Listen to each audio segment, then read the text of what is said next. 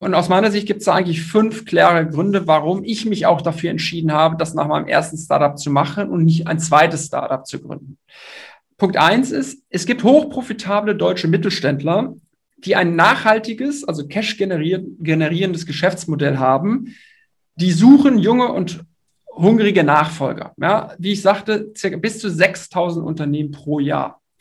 Zwar, also sprich, der, der, das Angebot ist erstmal da. Zweiter Punkt ist, man braucht nicht viel Geld selber haben, sondern die Kapital, Kapitalbeschaffung ist so günstig wie noch nie. Also KfW-Darlehen habe ich auch gehabt, bekommt jeder Bundesbürger ähm, bis 500.000 Euro einmal im äh, Leben zur Verfügung gestellt, die er dafür nutzen kann.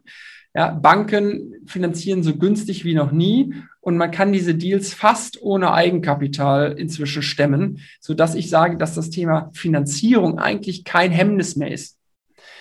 Der dritte Punkt ist, es gibt noch, sage ich, aber kaum relevanten Wettbewerb in dieser Größe drei bis fünf Millionen Euro Umsatz und so eine bis zu einer Million EBTA.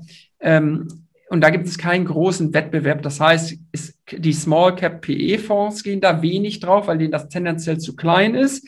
Ähm, mhm. und die eigene Peer Group, also sprich Leute wie du und ich, ja, die ja. darüber nachdenken, die rennen eher in Startup momentan als ja. ähm, in diese Firmen. Also das heißt, da ist kaum Wettbewerb zu sehen. Vierter Punkt, was ich eben schon gesagt hatte, ich glaube, so, wir können da wirklich Mehrwert liefern, wenn wir in diese Firmen gehen, ja, indem wir schon was gesehen haben und wir bringen einfach die aktuellen Vertriebs- und Marketingprozesse aufs Level des Jahres 2021. Ja, und das, das hilft dem Unternehmen wirklich. Das ist echter Mehrwert, den wir bieten, den das Unternehmen vielleicht sonst nicht hätte. Und fünftens, last but not least, ich glaube, und das ist eine subjektive Einschätzung, dass das persönliche Risk-Return-Profil deutlich attraktiver ist als im VC-finanzierten Startup. Was meine ich damit? Das Risiko, dass ein Startup schief geht, ist hoch.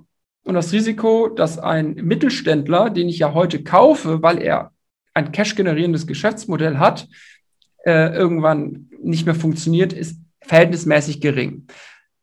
Auf der Return-Seite ist es so, natürlich habe ich beim Startup ein wahnsinnig hohes, hohes Upside, wenn es funktioniert. Beim Mittelständler ist das nicht so hoch, aber es ist nach wie vor hoch. Warum? Weil wir hier mit Leverage-Effekt arbeiten. Wir finanzieren ja die Akquise des Unternehmens, sodass ich aus meiner subjektiven Sicht, und das muss jeder für sich selbst entscheiden, sage, dass ähm, relativ hoher Return zu vergleichbarem mäßigem Risiko eigentlich hier auch aus finanzieller Sicht das ein attraktiver Karriereschritt sein kann.